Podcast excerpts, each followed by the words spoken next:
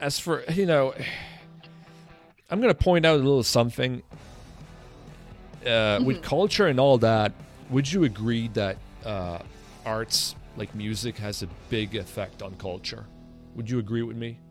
Oh, massive, Massive. massive. And uh, it's Yeah, and there's one thing that uh, I think a lot of people back home they need to stop and think about is that in the 90s uh, in Canada, I was I was a 90s kid.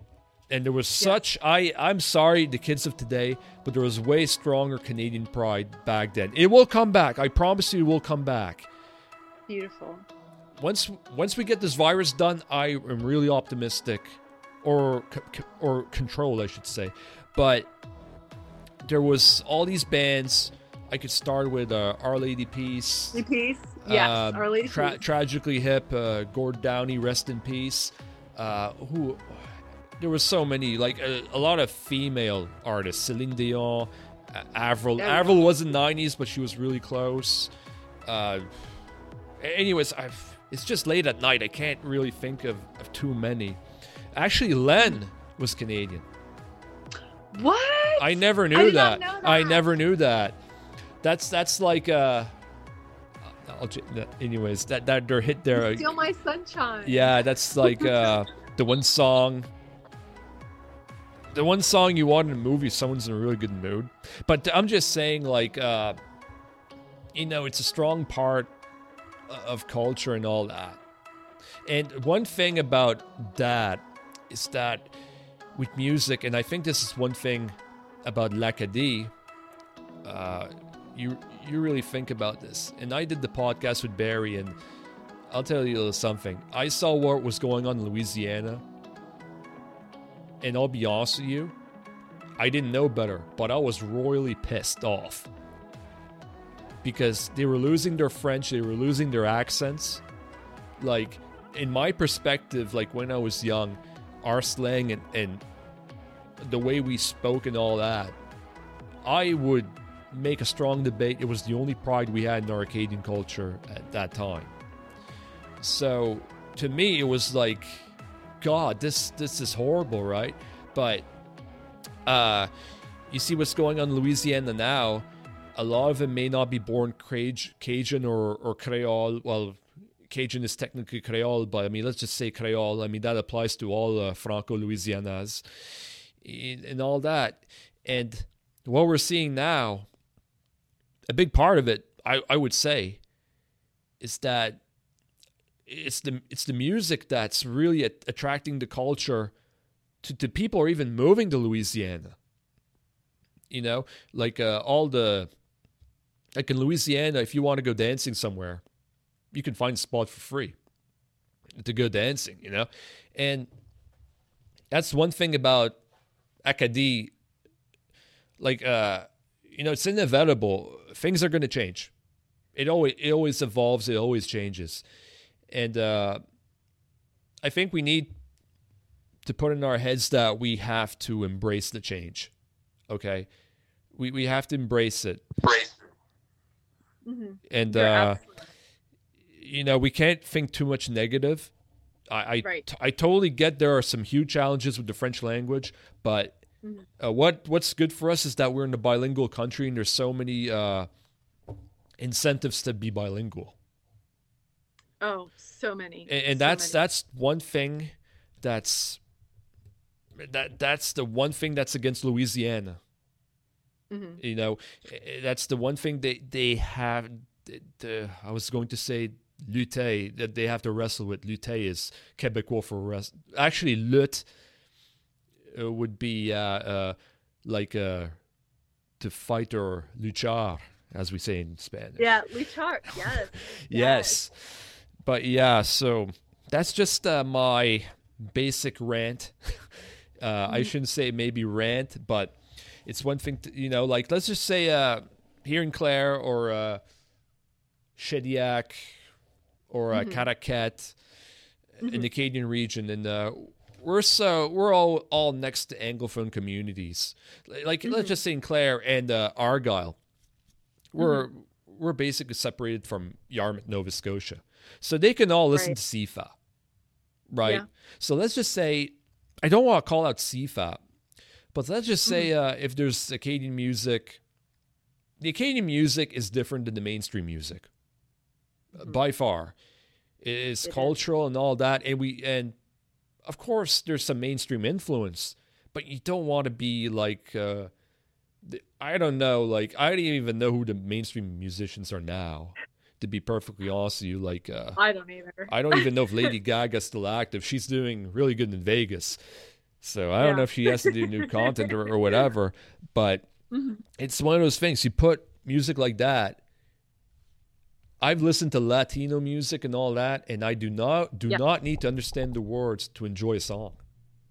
Oh yeah. So that's the way how you feel a culture. Yes. Exactly, you know. So that's you know, it's things like that to consider. I don't know. It's just Yeah. it's just my my logic and all that. And uh I used to be really concerned about losing the culture. hmm I have concerns about the language. I, I won't lie to you, Uh-huh. but at the same time, I uh, I think the culture will be fine. And Yeah. you cannot kill Rapur. I'm sorry, everyone. You will not be able to kill that. Uh, that will be uh, that will live on forever, everyone. So as for Cajuns, and we will get to the the, the Acadian Cajun links, but as for Cajuns, I mean, let enlighten us, us Canadians here. What are some observations that you have found with Cajuns, which is your people? I have to say, first and foremost, there is an intense, intense, intense hunger for revival. And I know that there was this revival of the language because the culture's still there. The culture, you know, uh, I, I can draw on this speaking to, you know, coming from my maternal side, uh, not Cajun at all, but you know, foreign immigrant derived. There was this, there was a loss of language, and it was lamented, but not as deeply as I observe, as I observe amongst the Cajuns. So thankfully, I do have that to draw on. That on both sides of me, if you will. Um, on my maternal side, there's the food. We grew up cooking the food. There were these, you know, th- we we had sayings in the mother tongue that we would say, um, but as far as communicating and self-expression, that was entirely lost. Whereas, and and on that side, there was a oh, you know, uh, whatever. It's just the immigrant thing, and we are here wherever, wherever. Of course, it, it wasn't it wasn't a, it wasn't a strong dismissal, but it wasn't as. What I can say is, with Cajuns, there is the most intense hunger and desire to get back what was stolen. There's this deep feeling of this was stolen from my parents. This was stolen from me because it was of that gen- generation. It, the dividing line was from our grandparents to our parents. That's when it was you got in trouble for speaking french in school and you you know got the dunce hat and you got the you had to sit and write i will not speak french It's mildly put. Mildly put. There, there was some stuff that Mhm. they did. Yeah, it's pretty bad. and it was almost like it it's it's interesting because i i i wish that i could have you know been my age and seen the the change among the centuries and generations because coming to louisiana we maintained our french for centuries up until that point and I feel like the change, unfortunately, I did not get the opportunity to have grown up with, you know, my grandfather and his siblings, and then his nieces and nephews who all spoke it as a first language. And that's something that I will forever lament. But I'm not alone in that. I, you know, the the people of my generation and of my parents' generation, they lament that loss as well because that was that dividing line. And so there is this intense, intense appetite, hunger to get back what Cajuns feel was stolen from them because Cajuns will remember their grandparents, greats, speaking French among themselves. And there was this, oh, why, why, why won't you guys speak that to me? And it was, oh, well, you know, because we don't want you guys to get, you know, it was a liability. It was a liability. That's what it was. It was. Yeah, it totally it was. was. Yeah. It really was. So it came from a protect it was it came from place of protection, you know, um, knowing what I know now, but that's the difference I feel. And I mean, I'm not saying that Acadians didn't experience those same things, but what I found was interesting because I did some research, I was like, well, is there that same sentiment of you know this anger towards the british that there was for you know being kicked out of our land and just being dispersed you know from our own families our own homes. And in my research it was well the anger isn't so much towards the british it's towards you know cajuns consider themselves uh, nous sommes canadiens nous sommes canadiens. Ils sont américains. Ils sont américains. And, and Cajuns didn't consider themselves American. And so it was the sadness was the loss of culture at the hands of the Americans and the degradation of, oh, well, your language, your culture is less than, and we're going to punish you for being less than. So, so now there's, and, and I really feel like it's with the youth too. But the thing is, the part that comes along with the revival of culture is to learn a language and really, really learn to communicate and express yourself in that language. It takes it takes work, but the juice is worth the squeeze, as we say in English. Juice is worth the squeeze. And so my hope is that with the younger children, the those in their teens, those in their early 20s, that they will also see that that juice is worth a squeeze, just as we in our 30s, 40s, 50s, 60s, 70s feel as though the juice is so worth a squeeze. Yeah, and uh, obviously there's some uh, French immersion schools in Louisiana now. I know that, uh, and I can tell you right now, in 2001, there was a French school. The French school board here in Pomquet, Nova Scotia. That was uh, that, that is, excuse me, my apologies. That is in the Acadian community Nova Scotia. That is or was anglicized. I don't know what it is now, because uh, now you have there's a a woman that works for the Société Acadienne de Clare. She was on the podcast, and she was telling me that there's some francophone artists coming out of Pomquet now. Yeah, you know? oh. so like it's uh, it's pretty crazy, you know, when you have that environment, you know. I mean, yeah, you know, it's interesting you say that there's such a famine for revival for the French language because uh, you know, let's face it, it's uh, for a few generations that's been gone potentially maybe even more for some families and I mean there's always that incentive value. I mean, in Louisiana, compared here to any province in Canada, I mean, let's be honest, there's less of an incentive to learn French. Yeah. You know, it's it's it's interesting. But one thing I will point out to you is that there there's actually some theories that by 2050, French may be the most spoken language in the world. Ooh, now that would be exciting to see. yeah, you, you know, like we're an endangered language here, French in Nova mm. Scotia. You may want to may want to do your study. You want to call that mm-hmm. endangered? Yeah. There, there's definitely incentives, you know. and, oh, yeah. and all that. So, well, yeah, I mean, it's it's so. my goodness, it's rare this happens. I've got my blueprint p- printed out, and you pretty mm-hmm. much talked about like four of the stuff I had listed in one. How can I say this? One verbal paragraph.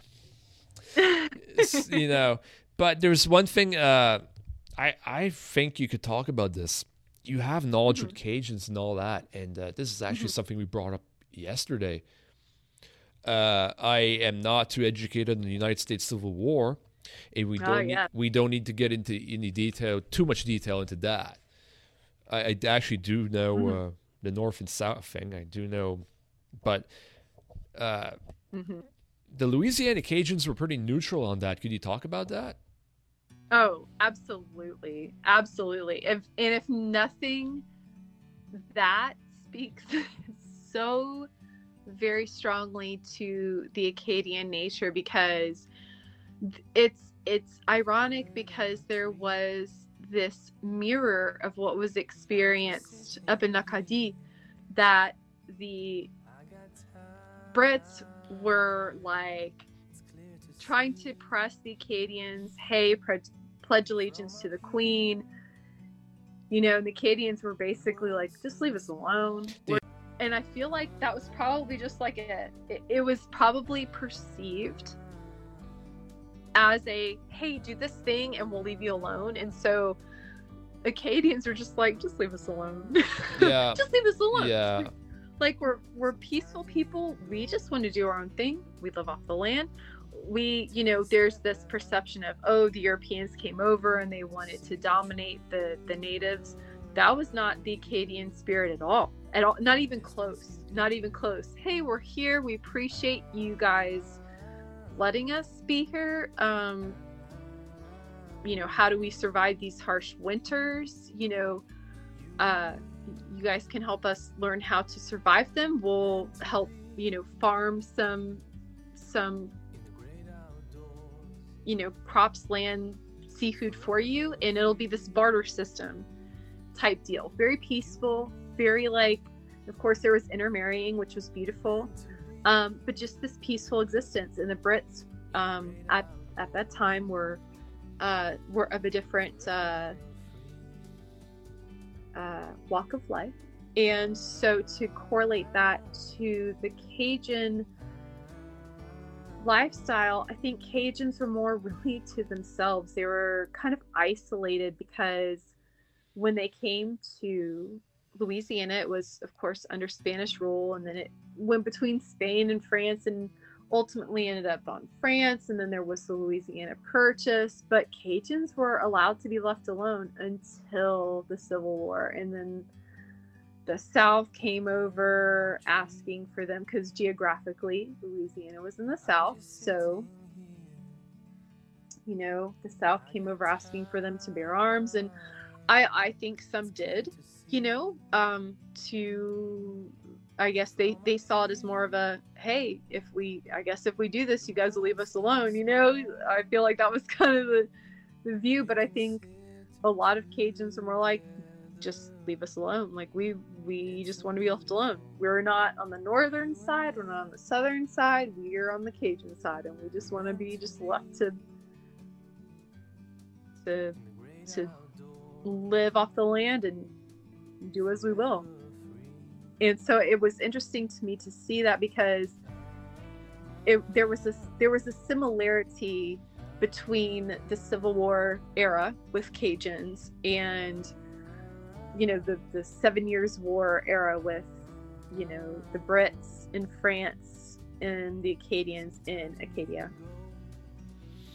Yeah, yeah, of course the the Cajuns basically they just wanted to keep to themselves and uh, yeah. they they were their own people, of course. Yeah, you know, that's that's the thing. Right now, what are your feelings towards the bond between L'Acadie and Cajuns or Louisiana in general? I would, you know, now I know uh-huh. Louisiana is more labeled as as one now, which I think it should be absolutely uh, with all yeah. of them. But um, what is there anything you'd like to say about that?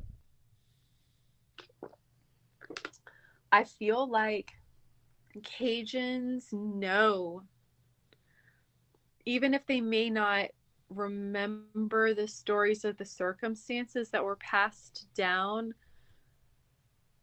I feel like Cajuns know this is where we came, this is where our people came from. They came from Nova Scotia, from most likely, you know, Nova Scotia predominantly, from New Brunswick, from Prince Edward Island, but predominantly Nova Scotia, from, you know, uh, Annapolis Royal, from Grand Pré.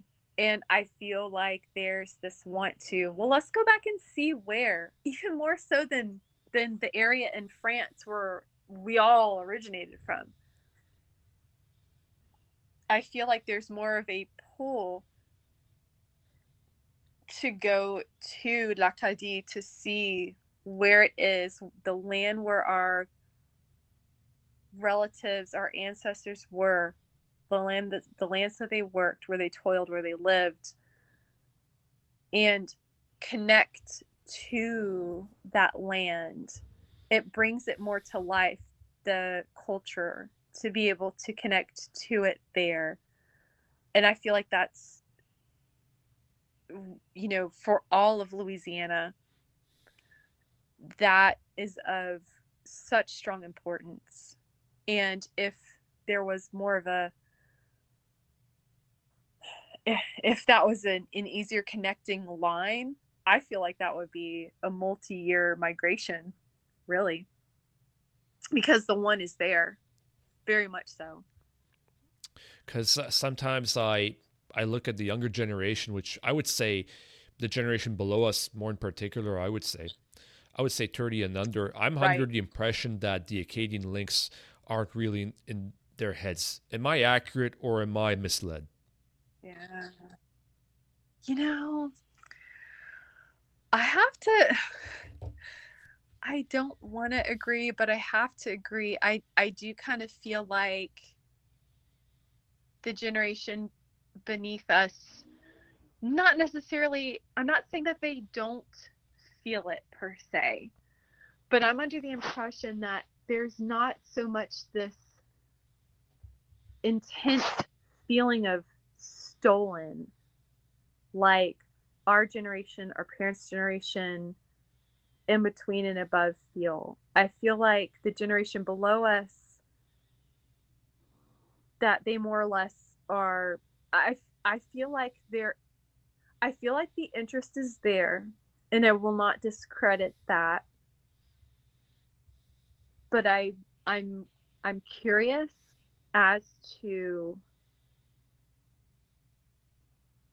the intensity in learning French, learning not just like France French, but learning the French of our people, the accent, the words we use, um, and and incorporating that into their identity because it it's it takes it it's not an easy feat. It's not like you know picking up something and putting it you know on another yeah. side of the counter. It it takes it takes time and it takes investment. Um, you know, I've I'm slacking in my time and investment myself, which I feel very guilty about. But my hope is that that desire is not lost on that generation even more so because they they are now of the childbearing years that that isn't lost on their children either yes so if if I understand correctly, uh, the Acadian identity in the Cajuns, to summar- summarize it into one sentence, right mm-hmm. now it's not that much with the younger generation. Yeah, you would say.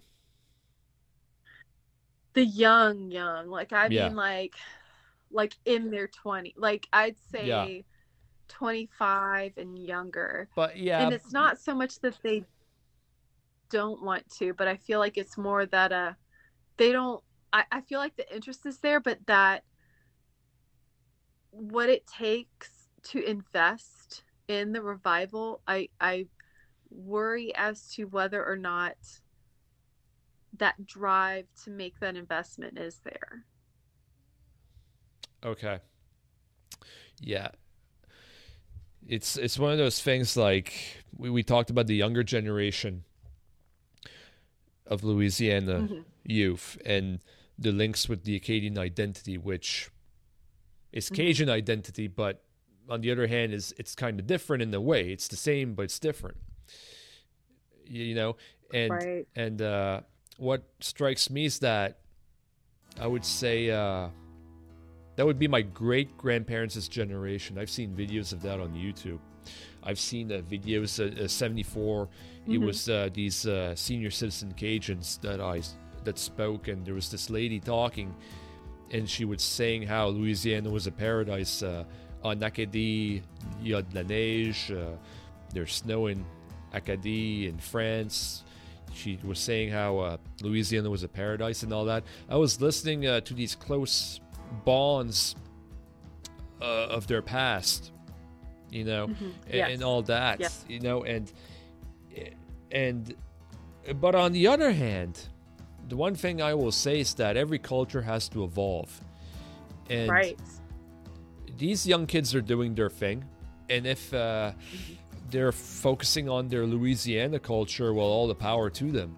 But it's one of those things, and uh, I think we've touched on this before with just casual conversations.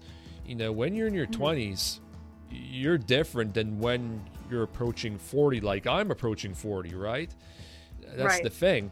So, you know, I mean, come on, you know, I say I've got some father time with my face and all that, but I'm not too bad. no, I'm not too. Lie. Uh, yeah, I feel young though. I still feel really young, and uh, yeah, my neck's feeling way better than it was a year ago.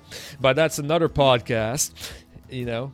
but you know, it's all these things, and uh, you know, and would you suggest any way that we, the, the younger generation of Louisiana, Louisiana youth, because there's Acadian blood and even colored people in Louisiana, as we both know, oh, as yeah. we've all discussed.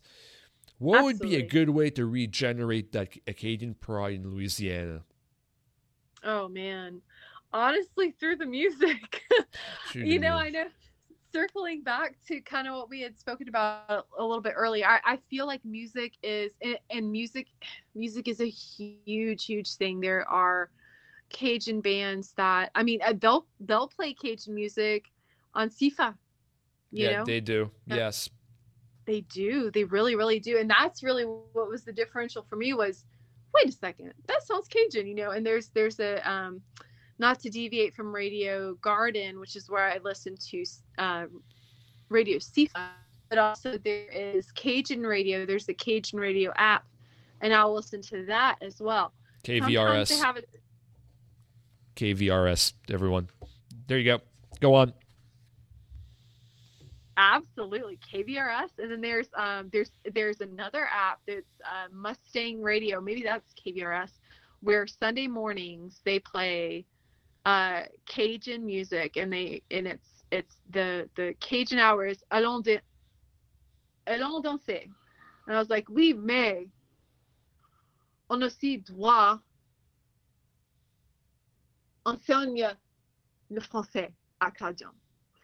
So I feel like if it was, I feel like it has to be a, a two part exposure, the music as well as it has to has to be in the Louisiana curriculum. It just it has to be, you know, uh, in the state that I'm at, you know, foreign language you didn't have to take until you know, your first year of high school, second year of high school. No, the exposure has to be much younger than that because at that point in time, you're just like, well, I'm just doing it to fulfill yeah the foreign yeah. language, whatever. Of course. The yeah, it has to be so much younger when they're kids, and just you know, learning the remedial stuff. That's how languages are learned. You learn the colors, you learn the days of the week, you learn how to count, you learn the months of of the year. You learn, you know, all these little things. And then from there, you spark that interest, and it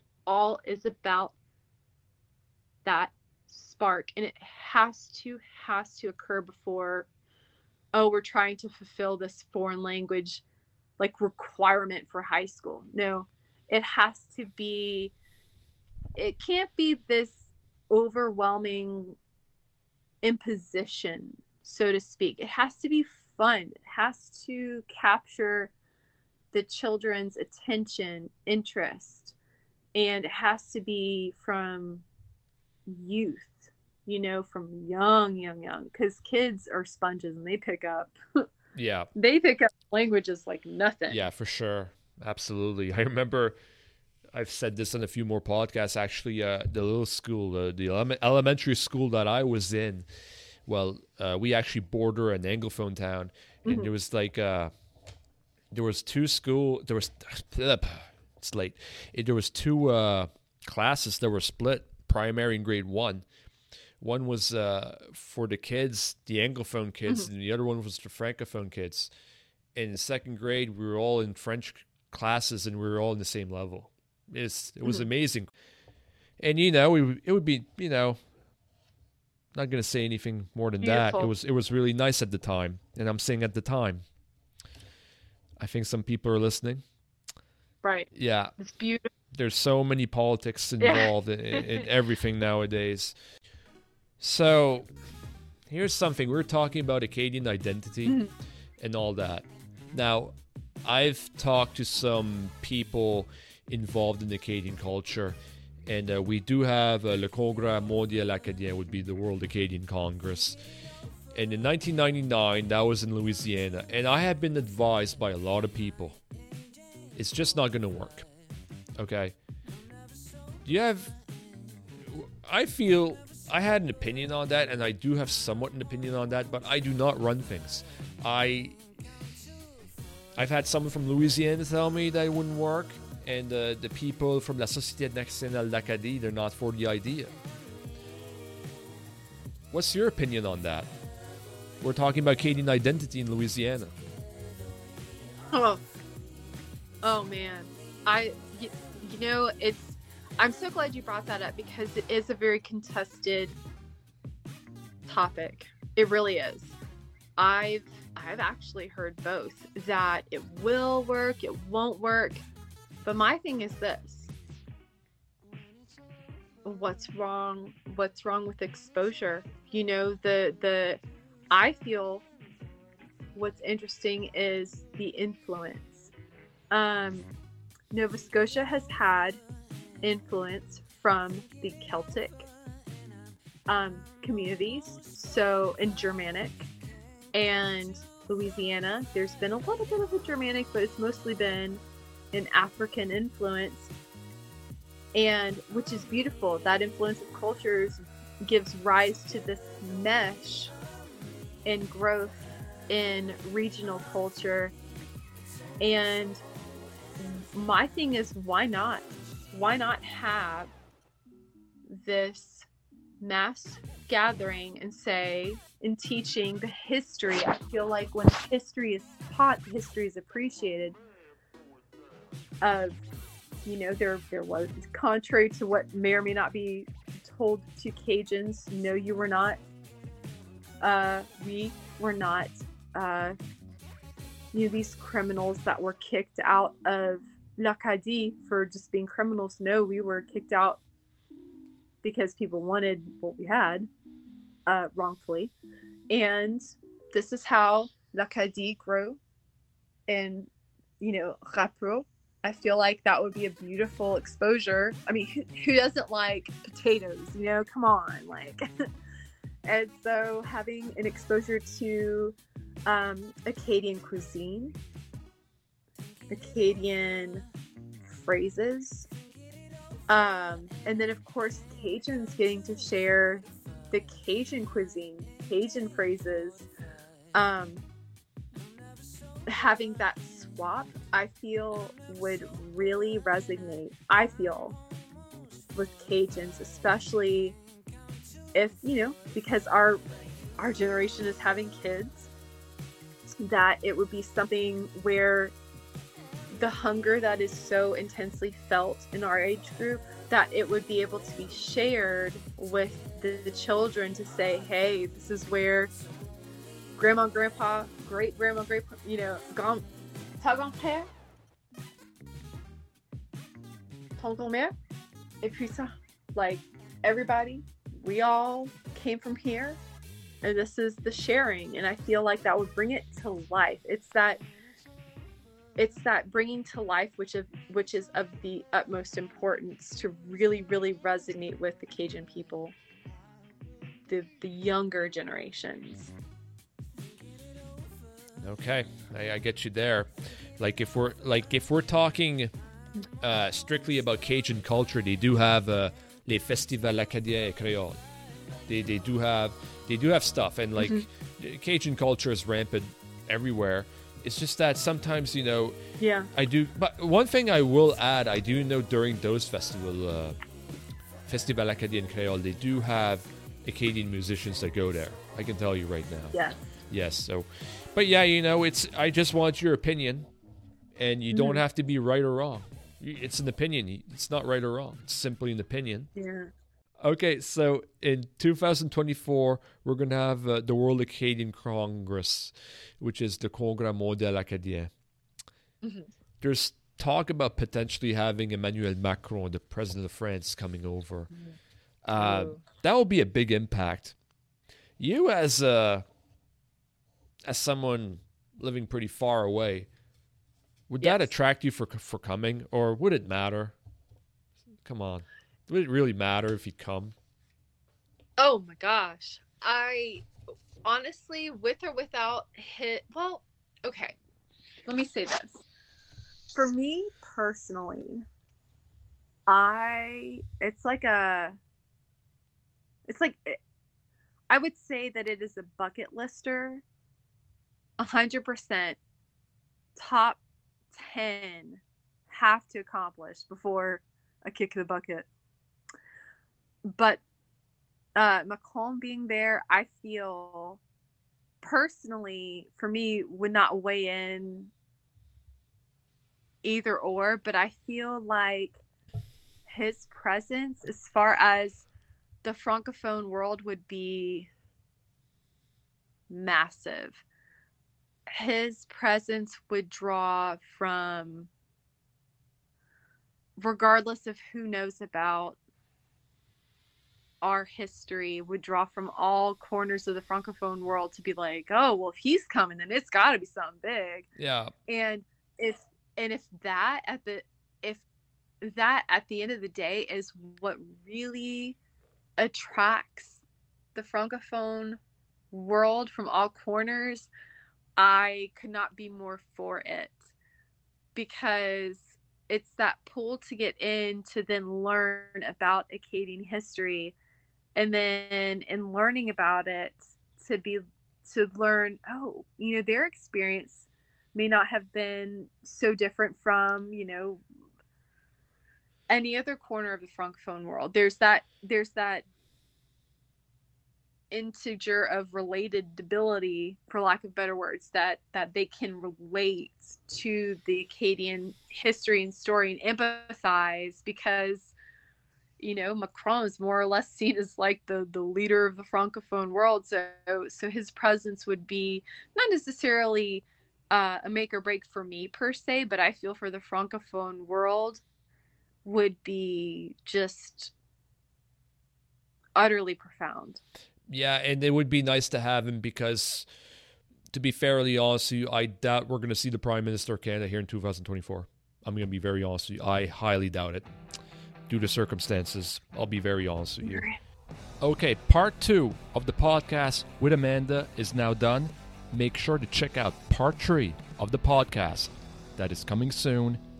À bientôt. À la prochaine. Bonne journée.